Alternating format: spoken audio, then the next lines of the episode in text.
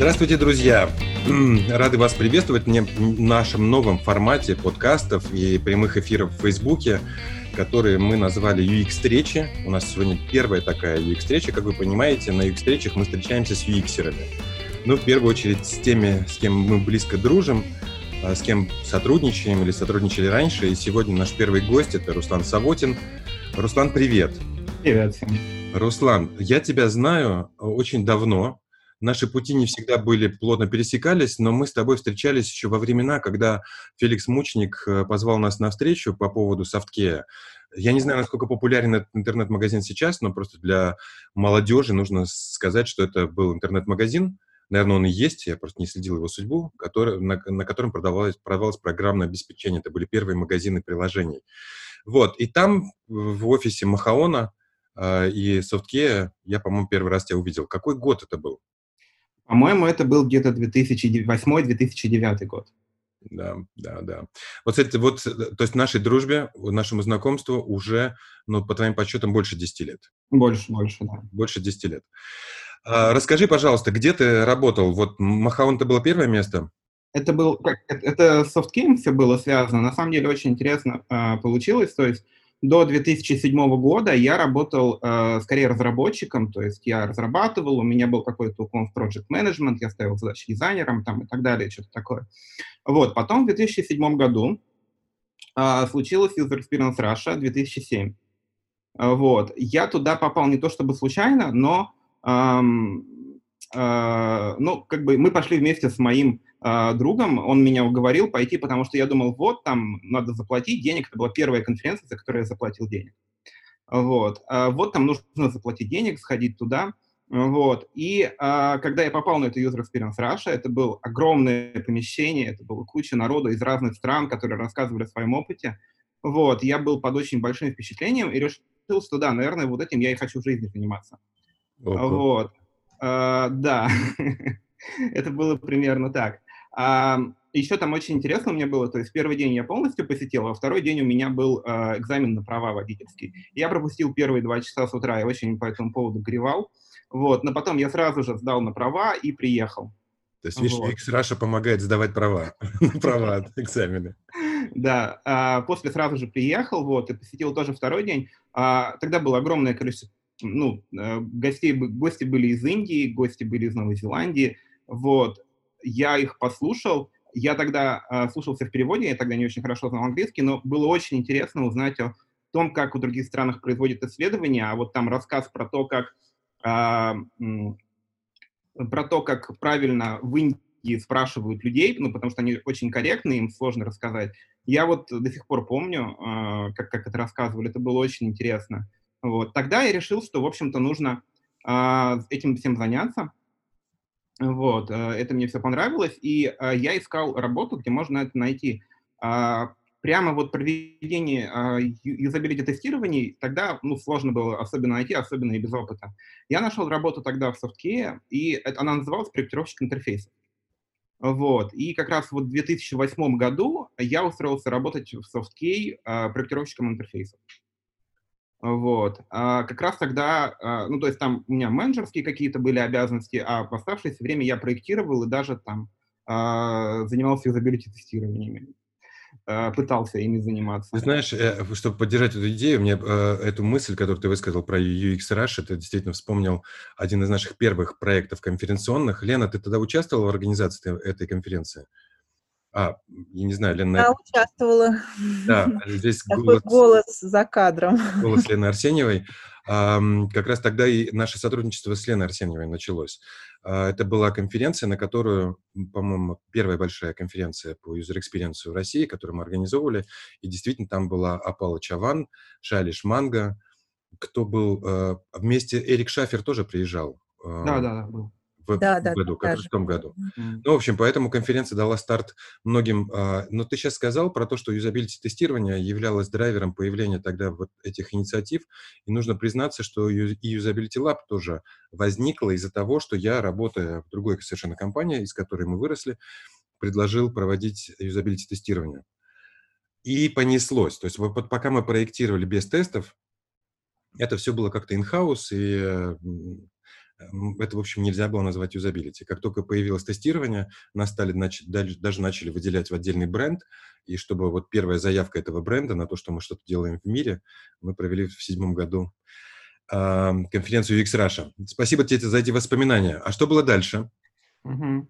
А дальше, ну, а, опять-таки, первое юзабилити тестирование в своей жизни я провел тогда еще а, в Софткее. Вот, это было довольно такой интерес, интересный шаг, то есть э, э, разрабатывали внутреннюю систему, которая должна была помочь редакторам для того, чтобы э, для того, чтобы они, э, ну, оптимизировать их работу, чтобы они меньше времени тратили на правильную расстановку товара. Вот. Я тогда проектировал видео, был такой интересный инструмент.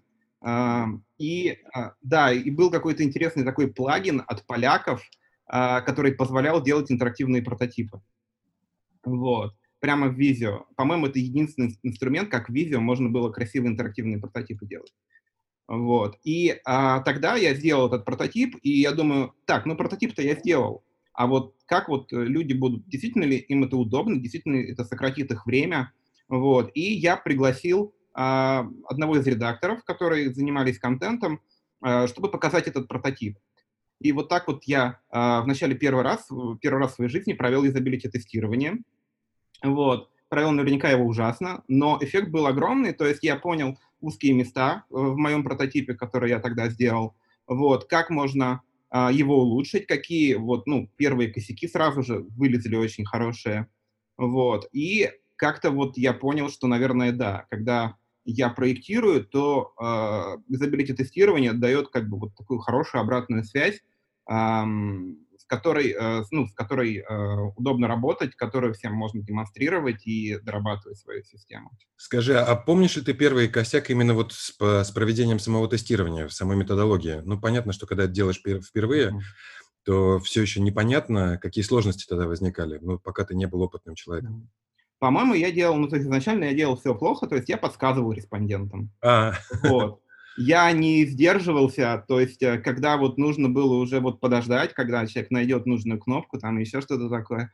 Вот. После я себя на этом же ловил, ну, то есть читал разные книжки, в которых это говорилось, вот, но, э, да, из, изначально я и подсказывал, вот, э, когда, когда что нужно было сделать, вот, и не выдерживал, когда человек долго искал какой-то элемент, вот, с, этим трудно было бороться, вот, и, эм, значит, э, да, в, в, итоге я э, пересматривал, ну, то есть э, пересматривал все, что я делал, и пытался это все отловить. Вот, со временем, конечно, ну, то есть э, несколько лет, наверное, мне потребовалось на то, чтобы все это отловить, и чтобы модерация на правильный уровень пошла. А как, а как ты выбирал респондентов в те времена? Угу. А, ну, если это касалось внутренней системы, это было достаточно легко. Вот, потому что это вот так вот работало. Сложнее было, когда я работал а, в компании CD.com, это через несколько лет уже было. Вот, компания а, делала такой навигатор, как ProGorod, а, навигатор мегафон карты, тогда тоже какой-то был. И это было, и это, и это было довольно сложно, вот, потому что, ну, то есть это, это навигатор, его, ну, правильно изобилить тестирование, это в машине, там его нужно провести, вот, кто-то должен согласиться на то, чтобы это все, е чтобы ехали, вот, и набирали, э, но эм, я находил, тогда воспользовался пользовался интересным способом, я искал среди знакомых знакомых. То есть я, наверное, первый раз тогда воспользовался этим способом, и, и наверняка, ну, то есть и периодически им даже до сих пор пользуюсь, вот, потому что я не очень люблю тестировать на там, людях, с которыми я хорошо знаком. Вот, мне кажется, что я ну, то есть всегда исследование провожу неправильно в этом случае. А вот если это люди, которые являются знакомыми моих знакомых, они подпадают под нужные мне критерии, а, то тогда можно а, уже ими воспо... ну, то есть воспользоваться, их позвать э, на... и на них хорошо провести юзабилити тестирование. То есть ты прямо в машине тестировал? Я пробовал, но у меня не получилось тогда. В итоге мы выбрали сценарий именно настройки, потому что это навигатор довольно сложный, большой, он до сих пор существует. Вот. И э, там довольно большое и сложное меню, и мы вот тестировали больше это меню. Ну, это вообще в те времена, я опять же помню, а, были такие картинки, которыми мы делились э, с, с придыханием. Вау! А, по-моему, компания Noldus показывала, она совместно с каким-то автоконцерном сделала начинила автомобиль всякой записывающей техникой, в том числе айтрекер прикрутили, чтобы смотреть, как водитель работает, и сам компьютер, который все это собирал, и данные из разных датчиков, он находился в багажнике. Ну вот, и мы все такие, вау, а наверняка так еще и пилотов тестируют, самолетов. ну, как оказалось, это не так сейчас просто. К слову говоря, недавно просто мне рассказывали о том, как эм, в одном из наших институтов, в котором разрабатываются пульты для самолетов, МС-17, по-моему, называется современный самолет, вот, там прямо в тренажер, в тренажере всякие айтрекеры. То есть это в России теперь стало совершенно заурядной вещью проведение, проведение тестирования, в том числе таких сложных, э, сложных процессов. Э, ты сказал сидиком, а что было дальше? А дальше было, была э, у меня небольшой опыт работы компании во Вьетнаме. Вот, я работал в компании. Э, ты, там, ты там работал или там жил? Я там жил и там работал. Ого, расскажи об этом интересно. Да, это была русско-вьетнамская компания Кок-Кок, э, э, ну то есть это тук-тук переводе на русский э, с вьетнамского. Вот. Нужно сказать, что вьетнамский язык, он довольно такой сложный, в том плане, что там есть тона. В отличие от там, нашей индоевропейской группы, когда мы как угодно произносим, по сути, слово, ну, ударение внутри слова можем делать абсолютно любое. И в принципе, даже если мы неправильно сделаем ударение, наш, наш, ну, все друг друга могут понять. Вот. Во вьетнамском языке э, слово может написаться одинаково. Во-первых, там э, слово может состоять из нескольких слогов, а слога пишутся через пробел. Вот. Э, это первая интересная вещь. Вторая вещь, у них есть тона. И в зависимости от разного тона можно... Эм, э, ну, то есть это разное слово. То есть сло, есть слово «ма», и в зависимости от того, вверх-вниз, вопросительные, вибрации или еще как-то, а, это может быть абсолютно разное слово. Вот. То есть одно слово «хлеб», другое слово «гроб».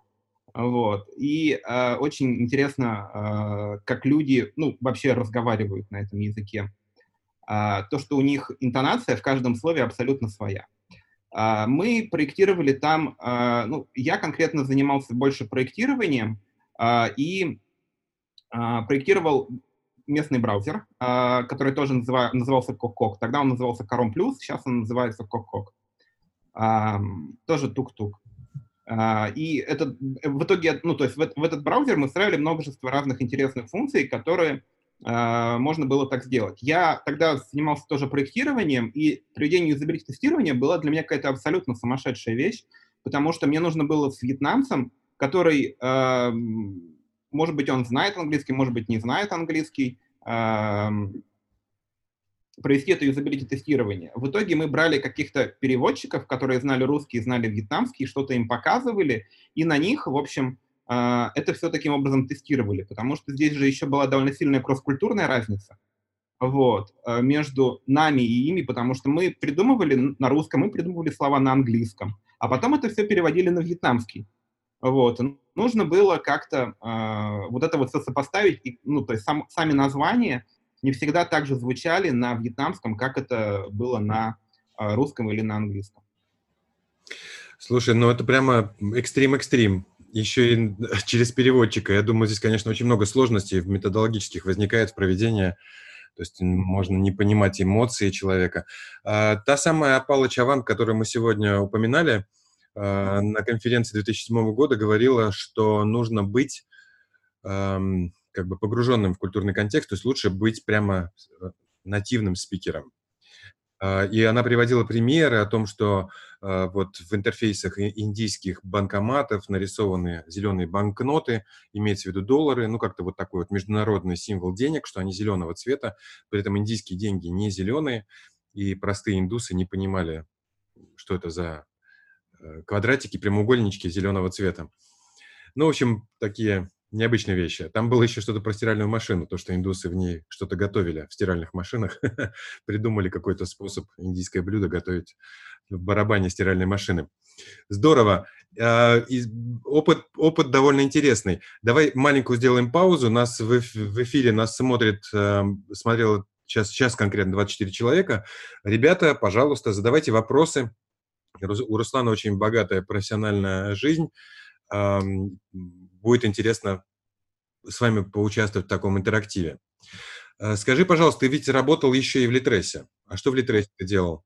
В Литресе я э, как раз и занимался, ну, то есть это, наверное, первая моя работа, где я занимался юзабилити-тестированием больше, чем проектированием. О, то есть такой вот. переход от проектирования да. к исследованиям.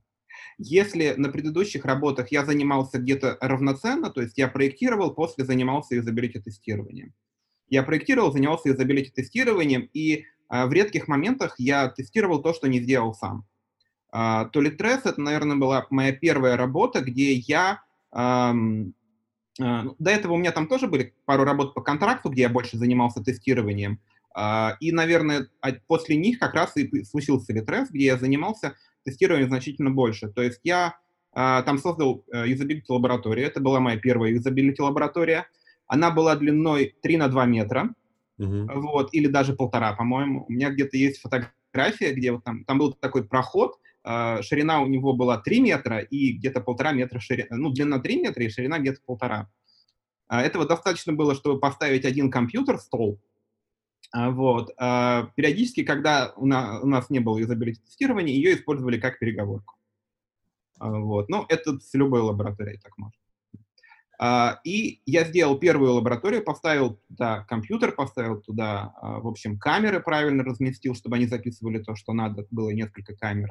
И начал приглашать туда людей, начал тестировать uh, то, что сам проектировал, и практически весь дизайн, который на тот момент делался в Литресе, я тоже тестировал через, да, через вот эту лабораторию, и тогда же у меня пер, был первый опыт мобильного тестирования то есть э, юзабилити-тестирование на мобильном телефоне. Именно мобильного приложения Литреса. То есть там, где можно скачать, купить книжки, скачать аудиокнижки. Mm-hmm. Уже тогда были аудиокниги у Литреса, да? Да, тогда было два приложения, а, «Читай и слушай». Сейчас, по-моему, они объединили все в одно приложение, как раз вот недавно. А, вот. И а, можно было, да, читать и слушать а, книги. А юзабилити лаборатория осталась в Литресе? Да, юзабилити лаборатория осталась, и более того, Литрес, он э, сейчас уже сменил, сейчас у него третий офис, ну, после того, как я там работал. То есть был первый офис, потом они переехали во второй офис, я во втором офисе все еще работал в Литресе, там была уже побольше юзабилити лаборатория. Это была такая э, комната перед складом.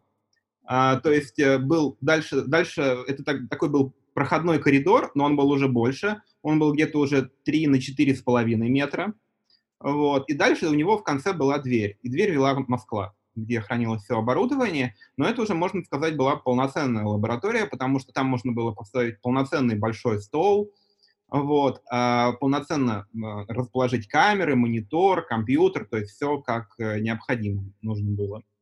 Вот. Я тоже там все это устроил. Единственный минус там был то, что нужно было проходить через технический отдел для того, чтобы попасть в эту лабораторию. Вот. И люди очень да, очень странно сидит, куча народу, в общем, там человек, не знаю, много, ну, больше 30, по-моему, вот в таком небольшом open space. Вот, и через весь этот open space нужно пройти для того, чтобы попасть в эту комнату. Скажи, много ли нужно для того, чтобы создать лабораторию с нуля? А, недавно я как раз, да, я как раз считал, а, если, а, ну, то есть если создавать юзабилити лабораторию с полным оборудованием, то, наверное, это много. А, но я сторонник таких простых решений, то есть нужно начинать с малого. Для начала нужно выделить территорию. Вот. А, то есть, получается, территория, наверное, является самое дорогое. То есть, если мы говорим про а, помещение. Вот. После, соответственно, нужен стол, нужен компьютер, нужно несколько камер. Это вот то, что базово я в любой лаборатории делал. Вот последняя лаборатория, которую я делал в Островке, это две лаборатории, там вначале в одном офисе, потом в другом офисе, но в принципе как бы они все примерно одинаково присутствуют. Там э, я начал добавлять какие-то элементы уюта, э, диван, полки, книжки и прочие-прочие какие-то вещи, которые уже начинают располагать как-то человека к более расслабленной беседе. Вот, потому что, э, ну, то есть у нас предполагается, что человек в домашней атмосфере пользуется компьютером, и нужно что-то как-то поприблизить хоть немножко к домашней атмосфере. Нужны ли плюшевые игрушки в лаборатории для создания расслабленного расслабленной Ну, атмосферы? мне кажется, все зависит от контекста. Ну, то есть, если, эм, если предполагаем, что у человека дома есть эти игрушки, почему бы и нет? Я думаю, они могут помочь. У нас в лаборатории в Usability Lab э, долгое время стоял, и, может быть, даже сейчас стоит, э, груша боксерская. Это, скорее всего, был подарок девушек на 23 февраля мальчикам. И она привлекала внимание, все спрашивали, зачем она нужна. Ну, в общем, самое смешное при- прими- применение, которое мы озвучили, неправда, конечно, это шутка, что она нужна для того, чтобы фасилитатор после окончания тестирования вымещал на ней свою злобу, или, или представители заказчика, которые Мгм. увидели, что прототип не работает, или, не дай бог, решение не работает, чтобы поколотили грушу. Я думаю, что еще нужны какие-то вот такие стресс, э, стресс, антистрессы для того, чтобы успокаиваться. Скажи, в Литресе э, ты проводил удаленное тестирование? В Литресе я э, впервые в жизни провел удаленное немодерируемое тестирование. Мгм. А, На какой платформе? Э, Тогда я сделал сам. А, Вот. Э, Не было денег тогда, бюджета выделенного на то, чтобы купить какой-то инструмент. А, И я- подумал, так, значит, что мне нужно? Мне нужно просто зафиксировать действия, которые делает пользователь. Я использовал Яндекс Метрику и использовал ее. Вот. То есть использовал там события, использовал э, WebVisor, вот, для того, чтобы э, это все провести. Слушай, Вот. Прости, а, что перебиваю. Нам пришел первый вопрос от Сергея Козлова. А, Наверное, он, э, слушая твой вьетнамский профессиональный опыт, решил, что ты и про китайский можешь что-нибудь рассказать. Он спрашивает, есть ли юзабилити тестирование у Вичата, или им и так хорошо с такой аудиторией? Я вот, честно говоря, не знаю, делали ли они юзабилити тестирование. Я знаю, что другие компании, которые работают э, в Китае, делали юзабилити тестирование, и это всегда каждый раз какое-то открытие, потому что разница между западным опытом и китайским опытом всегда есть. Ты имеешь в виду а, западные компании, которые разрабатывают что-то для Китая? Ну, конечно, да. На культурных этих сдвигах или на культурной разнице, конечно, необходимо особое, особое внимание к проведению тестирований.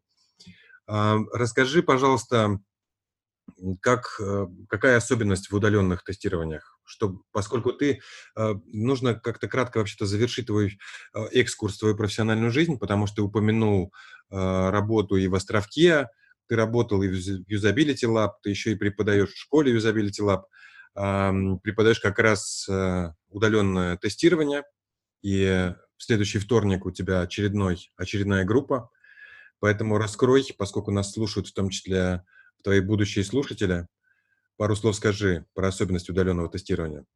А, собственно говоря, да, как- когда я как раз провел первый раз удаленное немодерируемое тестирование, я подумал, а как бы чем это серьезно отличается вот такое проведение от точных? Ну, то есть есть же какие-то свои плюсы. А, человеку не нужно приезжать, тратить свое время, потому что, как правило, когда мы закладываем время, которое человеку нужно потратить на тест, это не только час, который он проводит у нас, это еще и час ехать к нам и час ехать от нас.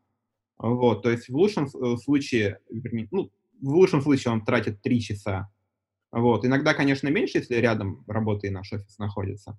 Вот. А, Плюс э, человек садится за компьютер, который он видит впервые. Может быть, даже там операционная система не та, которой он пользуется. Там, не знаю, может быть, у него Windows XP. Вот. А мы ему тут, э, в общем, какую-то более обновленную даем.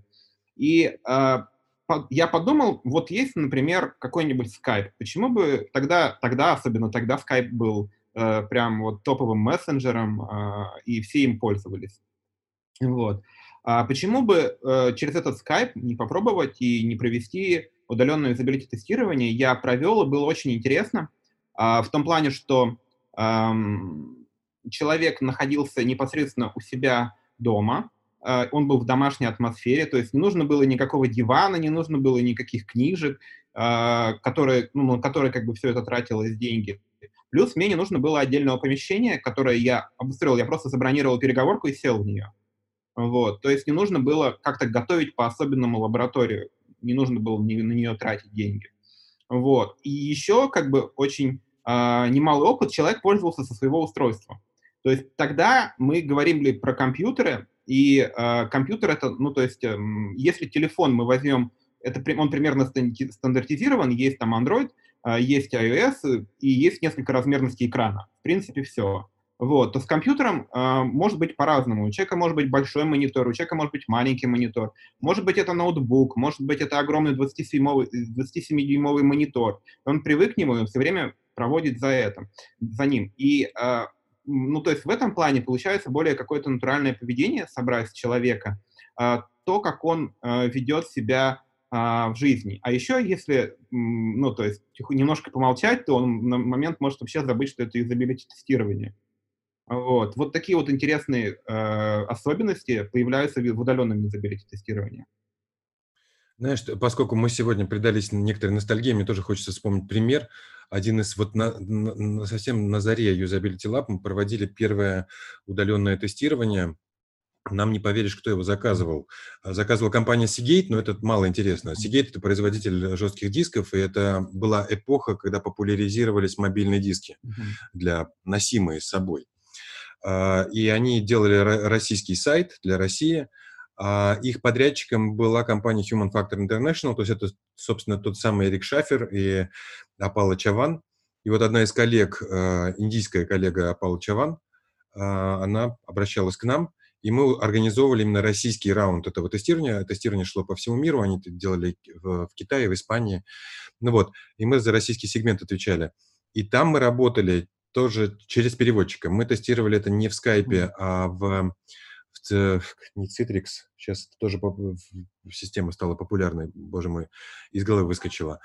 Э, цисковское приложение, которое, из которого Zoom вырос. И э, трудность была в том, что э, работала цепочка. Был респондент, который сидел условно в Новосибирске. Мы были в Москве. Э, где-то в онлайне сидел переводчик, и наши кураторы западные, специально это слово использовал, как будто мы агенты Госдепа. вот, и наши кураторы через переводчика значит, слушали, что делает респондент, и нам присылали вопросы через какой-то чат. То есть, в общем, было все так очень не, не просто, но тем не менее, я на самом деле, это вот вроде как смешно, э, вся эта сложная, э, сложно сочиненная конструкция, но это явно о пользе и о, о пользе юзабилити-тестирования в глобальном мире. Когда производители и их исследователи, которые ими наняты, сидят вообще на другом конце света, и ты благодаря удаленному тестированию географию как бы можешь любую объять. Да, еще один плюс про, про географию, о том, что э, в удаленном юзабилити тестировании очень легко берутся регионы. Вот. Вот это да, ну, то есть это тот плюс, который, который абсолютно неожиданно оказался. Руслан, с культурными особенностями тебя не отпускают. Татьяна Романенкова передает тебе привет и спрашивает, насколько культурно-языковые различ... различия мешают проведению исследований. Они мешают, ну то есть э, у меня вот недавно был опыт проведения изобретирования на английском языке. А, английский язык не мой родной, я, им, я его учил э, какое-то время, я не считаю, что я говорю на нем там отлично, прекрасно, я говорю на нем неплохо, вот, а, и удалось провести изобретение на английском языке. А, в принципе, если хорошо к этому подготовиться и говорить с человеком, для которого английский язык тоже не родной, а у меня были именно такие, то есть у меня была Европа, вот, а, то мы прекрасно понимаем друг друга, прекрасно понимаем, что не все мысли до конца мы можем раскрыть, то есть и я не всегда могу подхватить, так как это я делаю на русском языке, а, диалог в, в обычное время. И, значит, я, а, значит, и, а, получается, респондент, он тоже не всегда может нормально вот так вот выразить свои мысли. Вот. Мы постепенно вот так вот раскрывали справа, слева, но как бы удалось все интересно, интересно сделать. У меня в ближайшее время, там, в ближайшие полгода будет еще одно исследование на английском языке, я его жду. Вот. То есть это это интересно. Это всегда интересно. Волнуешься? Да, конечно. Слушай, ну, а, а, англоговорящие люди, ну, или за, э, европейцы, они очень вежливые, и с ними можно попасть в историю. Я просто хочу какими-то анекдотами а, украшать а, твой рассказ. А, в английском языке, когда, когда, когда когда иностранцу предлагаешь что-то, что ему, ну, на самом деле неинтересно, он из вежливости всегда отвечает, а, interesting, interesting. Но это вообще не, не означает никакой его заинтересованности, и нужно вот некоторые все-таки идиомы понимать правильно, и какие-то культурные особенности, потому что у нас народ более прямолинейный и даже немножко злобный местами, то есть если что-то не, не по нраву, то тебе прямо в лицо скажут, что не по нраву. А вот плохо, когда респондент начинает приукраша, приукрашать свои эмоции, свои чувства, свои ожидания. Скажи, пожалуйста, какие исследования, по-твоему, проще, очные или удаленные? А, зависит, мне кажется, от респондентов а, и от рекрута. Ну, то есть э, одна из самых сложных вещей – это сделать хороший... Если эм, рекрут хороший сделать можно в Москве и довольно быстро, наверное, очное исследование в данном случае будет простым, если есть готовая юзабилити лаборатория. Вот. Если нет ничего, нету готовой юзабилити лаборатории, нету поставленного рекрута, то, наверное, удаленное будет проще. У меня, знаешь, такой вопрос. Вот эм, какие какими качествами должен обладать э, UX-исследователь. Мы сейчас объясню, почему это сейчас очень актуально стало, и все сообщество обсуждает компетенции UX-еров. А, Юра Ветров эм, скомпилировал и там адаптировал на свой лад э, компетенции для UX-дизайнера или UI-дизайнера. Мы внутри используем некоторую домашнюю такую разработку для, для своих нужд, для развития персонала внутри компании, э, систему компетенций UX-исследователей. Теперь хотим их там сравнить с Юриной, вывести как-то, в общем, на рынок как, ну, не стандарт, но, по крайней мере, как а, инструмент для оценки, потому что э, оценки UX-специалистов. И у нас возник такой спор, в котором я хочу, было бы интересно твое мнение услышать. Про хард-скиллы, как говорят э, люди, которые занимаются этими вопросами, все понятно. То есть какими навыками он должен обладать, какими, какие инструменты у него должны быть в ассортименте. А вот что насчет софт-скиллов? Потому что, опять же, зная тебя и ценя э, в тебе качество способность выйти к незнакомым людям, начать им объяснять, как-то быстро их обратить в свою веру, куда-то повести, да, а, не теряешься при общении с заказчиком, с респондентами и так далее. Это ведь те самые софт-скиллы, которые, ну, как-то, в общем, непонятно, как сформулировать, как им учить. Вот откуда они набираются, по-твоему? Да. Ну, да, и на самом деле э, возможность презентации крайне важна, умение делать хорош хорошие презентации, иногда даже важны скиллы типографики э, для того, чтобы правильно в отчете все рассказать. Иногда, но как бы заинтересовать и э, показать людям о том, что передать, э, вот эта передача эмоциональной составляющей от респондентов до заказчика, она э, всегда крайне важна. А, потому что а, заказчик не всегда присутствует на непосредственно юзабилити-тестировании и не всегда понимает те эмоции, которые люди испытывают. А, поэтому, да, если мы говорим о, о общении с заказчиком, вот, ну, неважно, как, где работа идет, консалтинг или инхаус, всегда есть заказчик, в инхаусе тоже всегда есть заказчик, вот, до него всегда нужно донести какую-то информацию о том, что чувствует, что думает э, человек, э, который присутствовал на этом юзабилити тестировании, э, заинтересовать, передать это все, э, передать эту, попытаться пропитать заказчика эмпатией. Вот. Это все, конечно, очень важно, если мы говорим им, им на момент презентации и передачи. А этот момент, он, наверное, второй по важности после непосредственно проведения самого... А с проведением какие навыки нужны? Угу. Вот навыки не, не в смысле знания технологий, там, способность написать сценарий, это то, что можно очень легко оценить. Это так называемые хард-скиллы. А вот то, что касается... Я бы вот сформулировал, э, не знаю, поддержишь ты мою идею или нет, есть в психологии, вот э, в, когда говорят об интеллекте, его делят по разным типам. Есть, например, там, ну, условно говоря, утрированном, есть математический интеллект, есть там языковой, там, ну, раз, вот проявление интеллекта в разных сферах. И есть такая его разновидность, как социальный интеллект. Это способность быстро понять своего собеседника, подобрать манеру общения с ним, э, как-то быть вежливым, не вызывать его раздражения и чувствовать, что ты начинаешь вызывать раздражение. И этим, ну, дальше, в общем, принимать решения какие-то осознанные, либо смягчать коммуникацию, либо, наоборот, обострять, провоцировать или его. Мне кажется, да, это крайне важная вещь. Важно чувствовать, именно в первую очередь чувствовать э, э, респондента. Вот. То есть э, можно, есть какой-то сценарий, по которому можно идти и задавать эти вопросы. И, может быть, даже довольно много полезной информации удастся узнать из, э, из, ну, из просто э, ответов на вопросы. Но для того, чтобы действительно понять э, все эмоции, которые испытывает человек, э, нужно обладать э, высоким уровнем эмпатии, то есть понимать, что человек в данный момент чувствует, и понимать и схватывать, что он сейчас имеет в виду, потому что словами не всегда возможно объяснить то, что человек хочет. И не все люди умеют объяснять словами до конца то, что они сейчас хотят сказать. Вот, то есть через слова нужно понимать, что человек имеет в виду.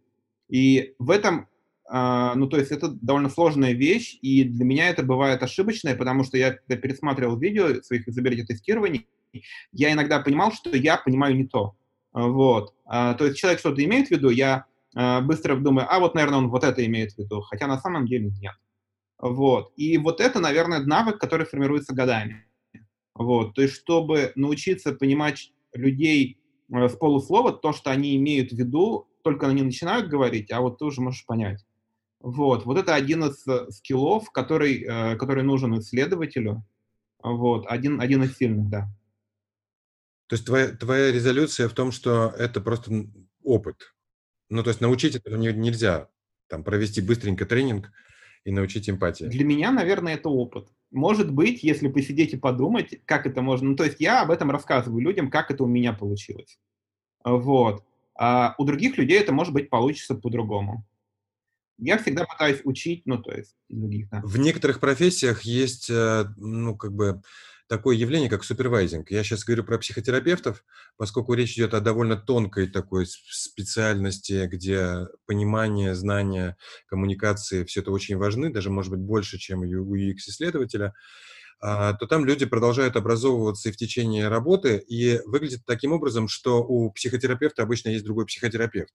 Но это не человек, которому ты ходишь жаловаться на свою жизнь, нет, имеется в виду, а имеется в виду, что более опытный, он, может быть, кстати говоря, не, не сильно много опытнее, но человек, который не вовлечен в, в общение с твоим клиентом, который наблюдает за вашими беседами, с которым ты можешь отрефлексировать то, что произошло. Я не уверен, что психотерапевты ведут видеозаписи, как UX-исследователи, но э, в силу того, что мы-то, как UX-исследователи, очень много что прототипи, про, прости, протоколируем, то появляется возможность позвать другого коллегу, который бы откомментировал, а где по его мнению, ты был неправ или где можно улучшить, а, то есть обсудить какие-то вот шероховатости на втором мнении. Вот мне кажется, что подобный супервайзинг в нашей профессии, наверное, бы позволял этот опыт быстрее формировать. Именно в силу того, что... Я из чего исхожу? Если, предположим, у, у кого-то, у, у кого-то исследователя эмпатия развита не очень сильно. Ну, или там. Он же, он же ведь не чувствует этого. Ну, то есть вот, как бы сказать, при наличии какой-то слепоты ты не всегда можешь сказать, что ты слеп, если ты особенно она да, и поэтому тебе кто-то должен указать, кто-то должен давать тебе обратную связь, что ты им промахиваешься, и поэтому нужно что-то скорректировать, чтобы над этим какие-то надстройки, если у тебя нет от природы таланта, то чтобы ты поведенчески вырабатывал какие-то приемы, которые тебе позволяют компенсировать, например, там, какие-то природные особенности. А, в этом смысле я думаю, что обязательно нужна, нужно дополнительное мнение. Еще одна метафора – это медицина.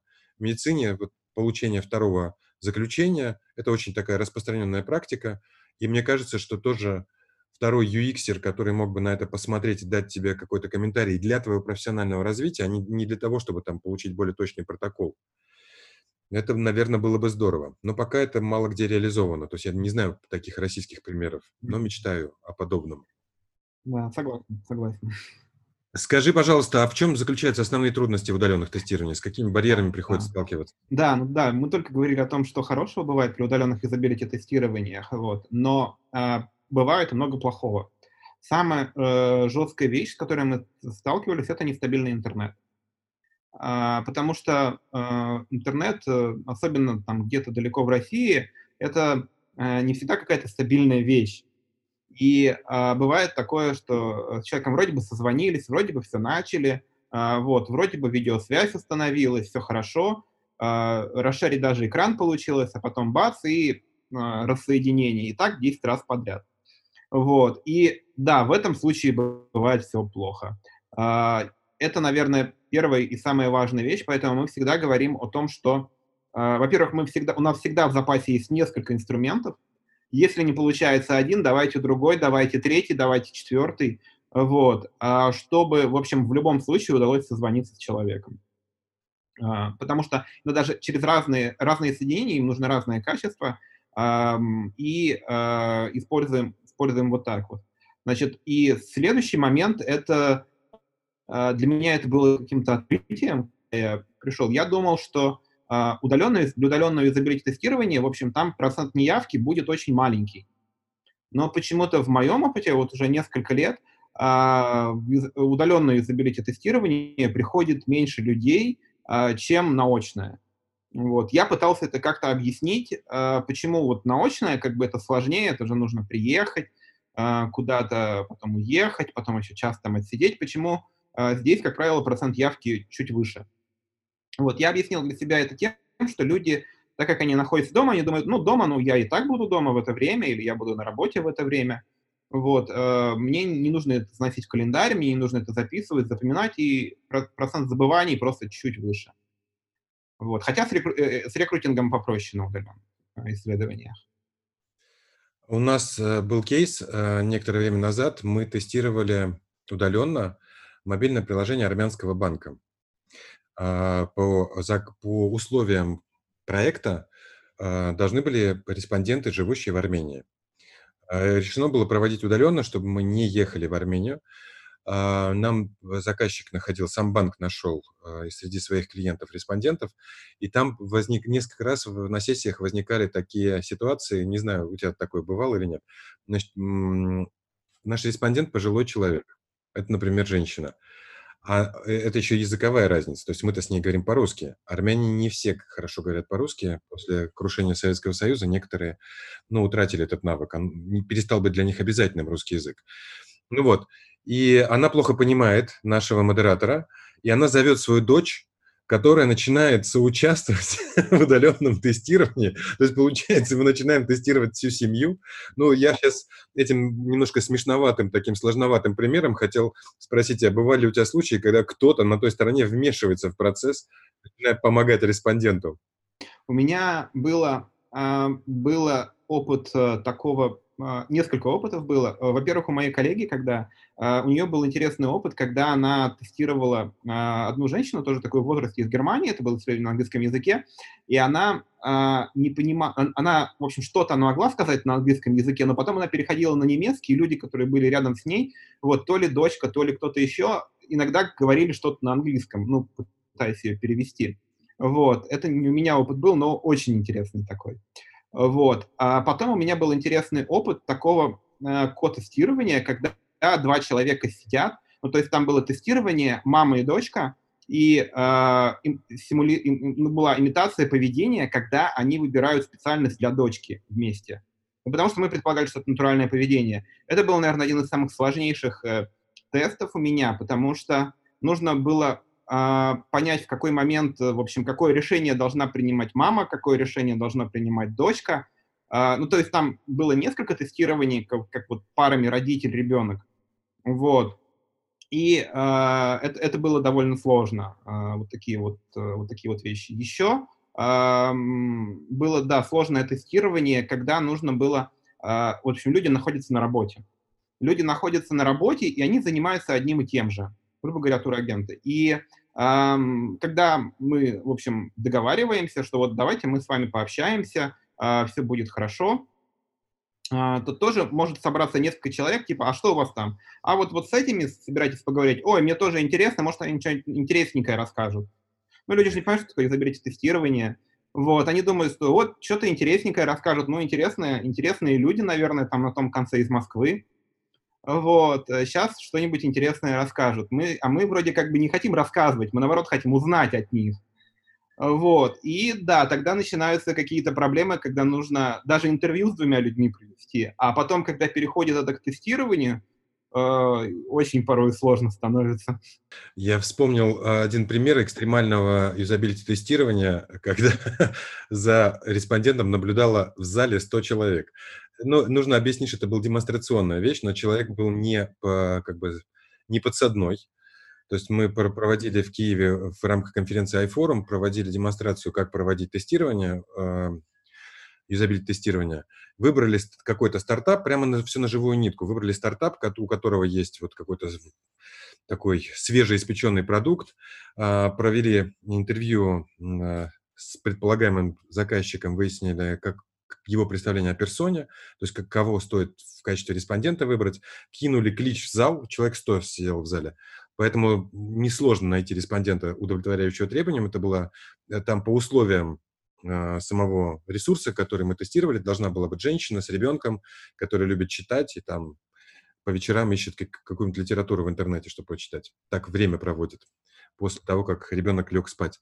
Ну вот, и мы такую девушку вызвали, и она, собственно, должна была при помощи вот этого продукта найти какую-то какие-то книги, чем-то связано с твоей историей с Литресом, но там такой был, как кинопоиск, только книги искать. Ну вот, и я думаю, что ей было очень непросто, потому что когда... Ведь люди не, не, не сдержанные, понимаешь, в зале, и они периодически там могли что-то комментировать, пыхтеть, сопеть, там, ну, слава богу, никто не свистел.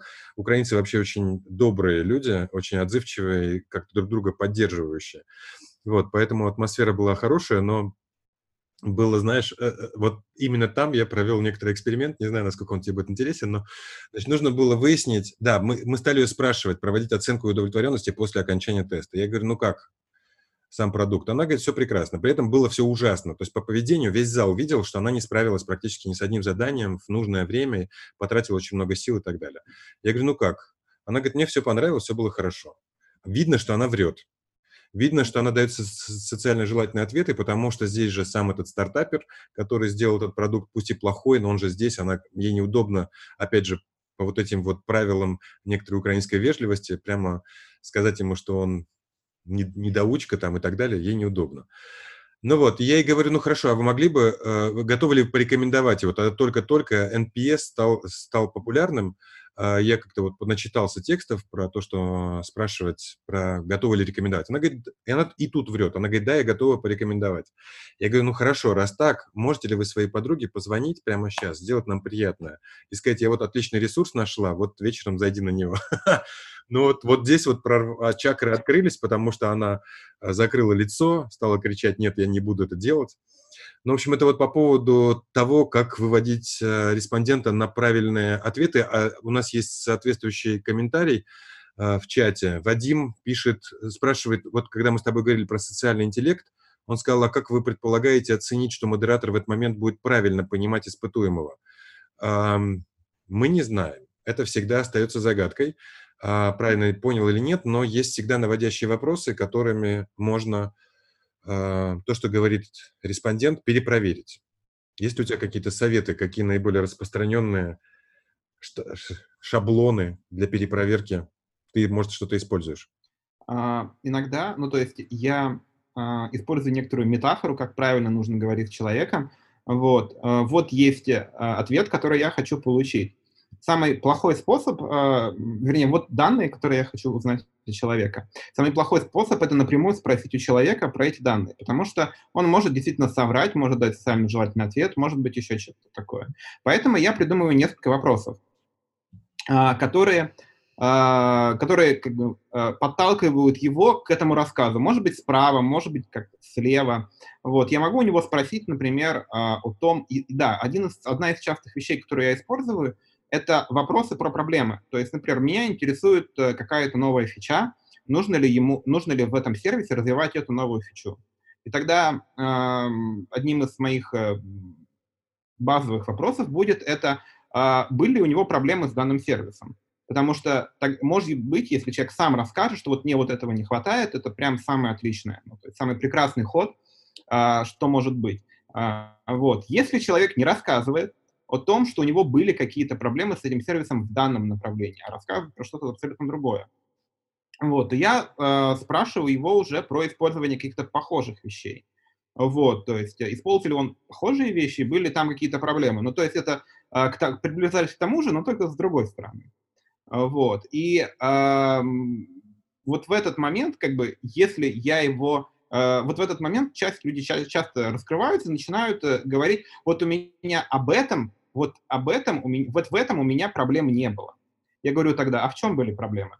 Ну, то есть это такой, э, такой интересный переход. Вот, и э, вот, вот это тот момент, когда человек, э, э, ну, то есть он уже готов рассказать, но его нужно подтолкнуть.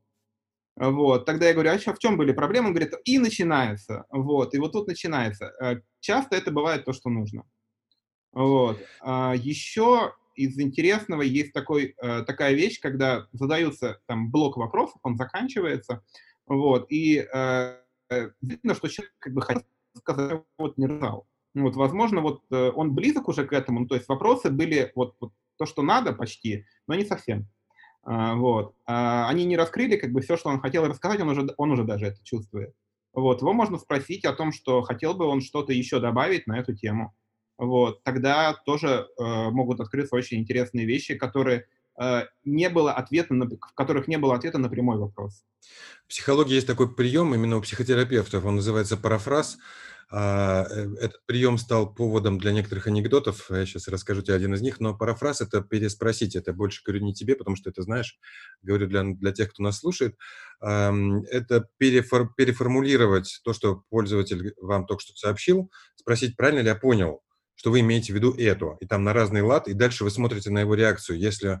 И здесь, как правило, ну вот на моей памяти он может отвечать так. Обычно соглашаются, говорят «да-да», и потом что-то пробурчал, что явно пока является сигналом, что нет, он что-то другое имел в виду. И вот сейчас э, важно, э, я услышал в твоих словах, именно вот эти вот провокации на то, чтобы что-то еще сказал, и зацепиться за них обязательно. И начинать, как следователь уголовного розыска, начинать разматывать какую-то показавшийся кусочек рубашки из-под пиджака, условно говоря, если пользоваться такой метафорой. Ну а анекдоты, э, про психотерапевтов, которые злоупотребляют парафразами, он звучит так, что приходит к психотерапевту человек и говорит, что у него все плохо в жизни. Психотерапевт говорит, да, я вижу, все плохо. Он говорит, от меня жена ушла, да, от вас жена ушла. То есть проявляет эмпатию, сочувствие. Говорит, меня с работы уволили, да, вас с работы уволили. Говорит, доктор, я сейчас жизнь самоубийством покончу, выброшусь в окно. Да, вы сейчас, короче, кончается гибелью э, пациента. Но парафразы были непрерывные. Скажи, пожалуйста, э, во-первых, тебе приветы передают э, э, твои коллеги из Usability Lab. Андрей Клец написал, Руслан, привет. Им тоже привет. Все, я думаю, скучают по временам, когда мы работали вместе. У нас 12 эм, числа в 17.30 начинается твой мастер-класс, твой тренинг по как, как проводить удаленные юзабилити-тестирования. Ты проводишь его второй раз. Здесь, опять же, э, поскольку мы чуть-чуть говорим в поддержку вот этого мероприятия, как, эм, как турне у музыкантов бывает, перед продажей альбома они катаются по стране и дают концерты. Вот, эм, у Руслана очень хорошие отзывы, а наиболее частое слово, э, которое встречается в отзывах, это слово «четко». Четко и по существу. Эм, расскажи, как тебе преподавание в школе Usability Lab? А, мне нравится. Это для меня абсолютно новый опыт, потому что я это делаю удаленно. А, до этого у меня не было опыта проведения удаленных тренингов и мастер-классов. А, я почти все, по-моему, один раз я какое-то видео записывал и его потом раздавал. Но до этого я почти все обучающие мероприятия, которые проводил, я проводил очно. А, и а, это очень новый интересный опыт, потому что можно вот так вот а, поговорить, э, ну, то есть провести, провести вот так вот удаленное мероприятие, где куча народу находится в разных точках, но при этом слушают.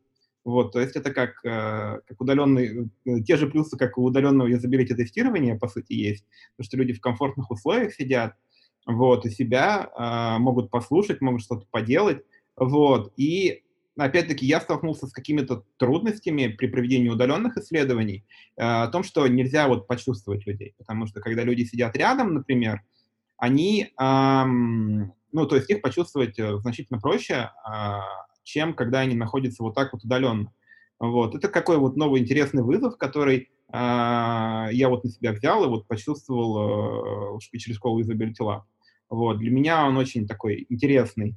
А, это, это интересно, да, и um, интересно, когда вот люди так вовлекаются в это все, а, вот, uh, начинают тоже что-то говорить, uh, и Ну да, и они такие все довольно разноплановые, потому что я, как правило, проводил корпоративные какие-то тренинги чаще всего, когда люди примерно из одной компании, ну, то есть они все примерно на одной волне. Здесь же люди на разных а, волнах с разными базами знаний, с разными, эм, с разными навыками, умениями. Кто-то там э, знает какие-то вещи, кто-то не знает. И э, я при этом все рассказываю. Хочу, чтобы люди, у которых там минимальное количество знаний, они узнали все. И люди, у которых там средний уже уровень, тоже донести до них какую-то новую информацию, новый опыт, э, вот, чтобы, возможно, в своей следующей работе они как-то его использовали. Наше время близится к концу. Я хотел бы, знаешь, с тобой обменяться впечатлениями от 2020 года. Он очень необычный, и он повлиял на экономику, на многие процессы в обществе. А как это затронуло UX-исследователей? Вот что ты из своей точки реальности видишь? Как это повлияло на... А, я слышал, что, в общем, э, UX-исследователей не, не все хорошо так в этом году. Э, в том плане, что очные э, исследования почти полностью прекратились во многих компаниях. И, э, ну, то есть, либо они проводятся, но с большими трудностями, вот, либо они почти полностью прекратились. А нам в этом плане немножко повезло. Мы, ну, то есть еще год назад начали проводить полноценные удаленные интервью, изобретение и прочие исследования. И а вот к началу 2020-го почти все исследования проводились удаленно. Ну, то есть, грубо говоря, на одно очное было 3-4 удаленных. И мне кажется, сейчас э, вот исследователи начинают на это переходить, начинают пользоваться разными инструментами. Это такой интересный толчок а, от стандартной какой-то лаборатории, в которую люди приходят, а, до какого-то нового решения, когда человек может находиться дома, он вообще может находиться на улице. У меня было изобилить-тестирование, когда человек находился на улице, прямо вот сейчас в путешествии. А, и, ну, то есть это стандартные условия. Раньше я даже представить о таком не мог, о том, что я провожу юзабилити-тестирование с человеком, который находится в другой стране и при этом еще гуляет по улице. Вот. Сейчас, ну, то есть это вполне такое, какое-то обыденность. Вот. Ничего в этом такого нет. А в этом году стало больше работы или меньше? Вот ты э, видишь э, по себе, по своим коллегам, что изменилось? А, мне кажется, э, работы стало больше. Вопрос, что не все, ну то есть а, она стала немножко другой. А, вот, то есть компании, разные компании не до конца понимают, как правильно сейчас проводить исследования. Вот, и здесь все зависит от исследователя, он должен сам предлагать готовые решения для своего заказчика. Вот. А, то, как э, сейчас может все измениться, готовое решение по тому, как провести исследование, какие данные нужно получить из этого исследования. Я улыбаюсь, потому что прочитал комментарий Антона Парамонова. Он спрашивает, когда ты вернешься в Usability Lab. Ты можешь не отвечать на это, потому что мы все равно а, продолжаем а, взаимодействовать, делать совместные проекты и так далее. Но это вот я тебе хотел передать как эмоцию, что люди бы хотели работать больше и плотнее. Мы тебя очень любим. Ну что ж, э, наше время подходит. Эм, спасибо тебе большое. Мы тогда ждем всех твоих слушателей 12 числа, 12 августа. Это тоже будет происходить удаленно, но не в, не в Фейсбуке, а в Зуме. Методика уже отработанная. Э, спасибо тебе огромное. Может быть, ты что-то хочешь сказать нашим слушателям в конце, пожелать им, ну, помимо здоровья, конечно, но в этом году всем очень нужно – я хочу сказать спасибо всем, кто пришел послушать. А, вот, это опять-таки для меня новый опыт. Вот, надеюсь, что было интересно. А, если, в общем, а, и желаю и встречам еще интересных гостей. О, да. О, да. Мы сейчас пройдемся по всем нашим преподавателям, и это интересно и нам, это интересно нашим слушателям, слушателям школы Usability Lab. Поэтому этих UX-встреч будет больше. Тебе огромное спасибо, что поддержал этот новый стрим, как говорят теперь разработчики. Теперь у нас и он тоже есть. Ну что ж, э, дорогие друзья, прощаемся с вами. Всем здоровья и хороших интерфейсов. Счастливо.